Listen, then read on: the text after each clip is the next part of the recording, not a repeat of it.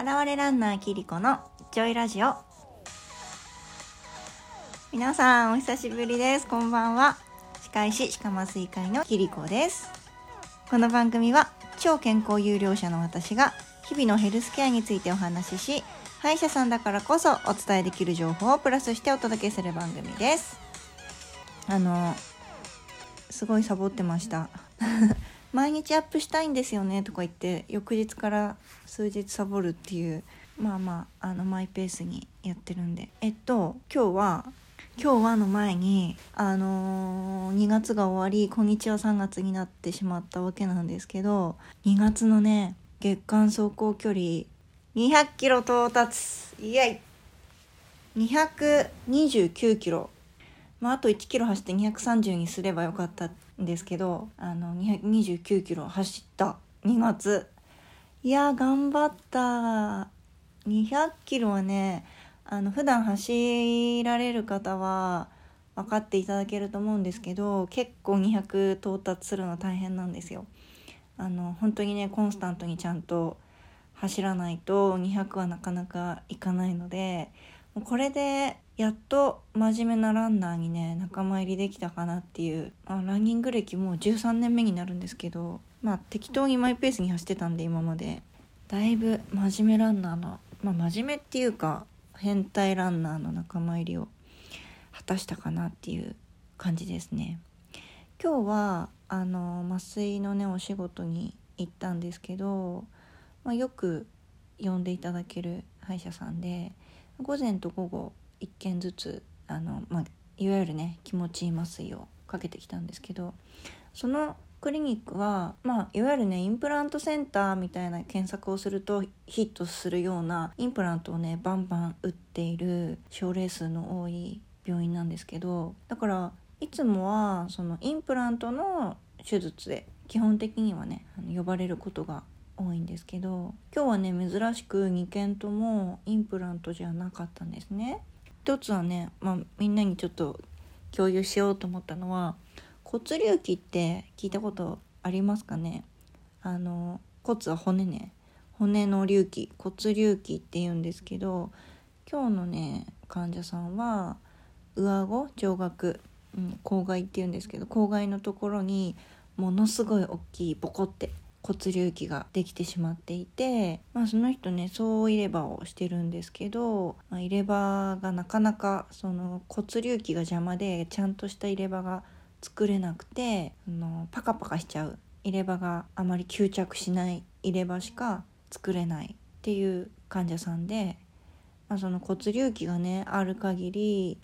あのいい形の吸着よく吸着する入れ歯なかなか作るのが難しいので骨隆起をまずは削去しましょうっていうそういう骨隆起除去っていう手術の鎮静麻酔をしに行ったんですけれどもその骨隆起ってまあ、読んで字のごとくなんですけど骨がねモリモリしてきてしまうものなんですけど、まあ、特にねあの悪性腫瘍ではなくてあの骨の骨の良性腫瘍なのであのちょっとモリモリしててまあ舌触りとかさあの、まあ、発音にちょっと弊害が出てきてしまうような人もいなくはないんですけど、まあ、特に日常生活で支障がないんだったらモリモリしてても別にそんなに悪くないよ無理やり取らなくてもいいよっていうものではあるんですけどやっぱりねあの今回の患者さんみたいにあの入れ歯をね作んないといけないのに作るのの邪魔になってしまうとかっていう場合には骨隆起除去っていう手術をやりますで骨隆起はね上顎にもできますし下顎のねベロ側にこうモリモリ骨がこぶみたいにねボコボコしてきちゃう人もいるんですけど結構ね若い人にも多いですよ。えまあ、原因はねいろいろあるんですけどあの噛み合わせの力がすごく強いような人に多いって言われてます。常に顎の骨に噛み合わせの力咬合力がグッてかかっていてそれによって骨が過剰に発達しちゃうっていうものですね。咬合力ってものすごい力が強いのでえ、ー、とまあね普通にご飯とか物をこう噛む分にはあのそこまで異常な力はかからないんですけど人間がね本気を出してグッと食いしばると例えばね体重5 0キロの人だったら約10倍500キロぐらいの力が出せてしまうので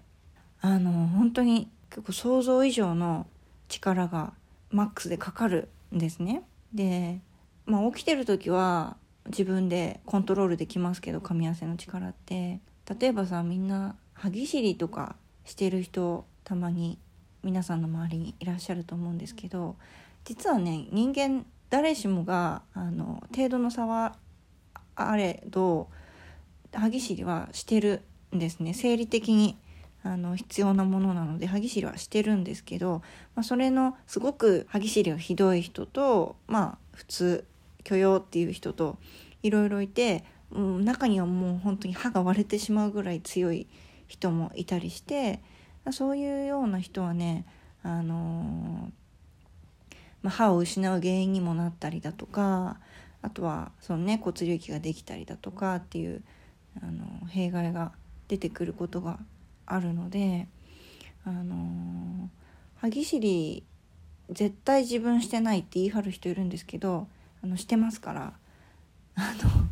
そんなにかたくなにならないでっていつも思うんだけどあの口の中見ればね大体歯医者さんは分かるので例えば歯がすごくすり減っちゃってる人とか剣士がねあの剣士って糸切りはね前から3番目の歯は牙みたいな形をしてるはずなんだけどものすごい歯ぎしりしてる人なんかはの牙みたいなその尖ってるところが削れて平らになっちゃってたりあとはね金属が入ってる人なんかは金属が擦れて本当にツルツルになっちゃってたりあとはね顎関節症があったりそうですね。あとねベロにね強く噛んでるような跡が歯の跡ができてるような人もいますね。だから大体ね歯医者さんお口の中見ればその人がものすごい交互力が強い人なのかまあ、どうあの普通の人なのかっていうそれぐらいの判断はあのすぐできてしまうのでそう。だからその朝起きてねものすごいほっぺの筋肉疲れてるとかっていう人はやっぱり絶対かなり夜寝てる時に食いしばってるたりだとか歯ぎしりギリギリしてたりだとかしてるはずなので、まあ、そういう場合はねその将来的に歯を失ったり、まあ、割れて失ったりあの、まあ、歯周病が悪化するスピードが速くなったりっていうところにつながってくるので、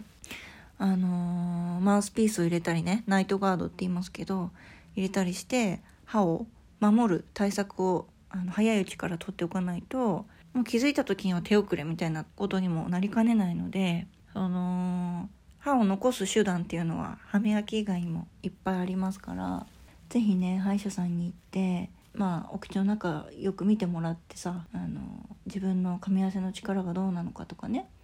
そういったところも定期的に見てもらえる歯医者さんが皆さんのかかりつけの歯医者さんができるといいんですけどね。うん。あの虫歯を治すだけが歯医者さんじゃないのではい。そんなところですかね。そう。今日はねそういうちょっと珍しい手術を経験しましたので皆さんに共有しました。また何かあれば。はい。で今日の患者さんはねあの2人ともねものすごいよく寝てくれてあのとっても満足して帰られまして私も満足して帰りました。はい。そうやっぱね手術のあの満足度がねすごく上がるのでちょっと大変なことする人はね絶対やった方がいいです。この静脈内鎮静。はい。というところですかね。はい。明日は私はまたランニングします。今日はねちょっと走れなかったんで明日からまた3月の走行距離を稼ぎたいと思います。はい。じゃあね。バイバイ。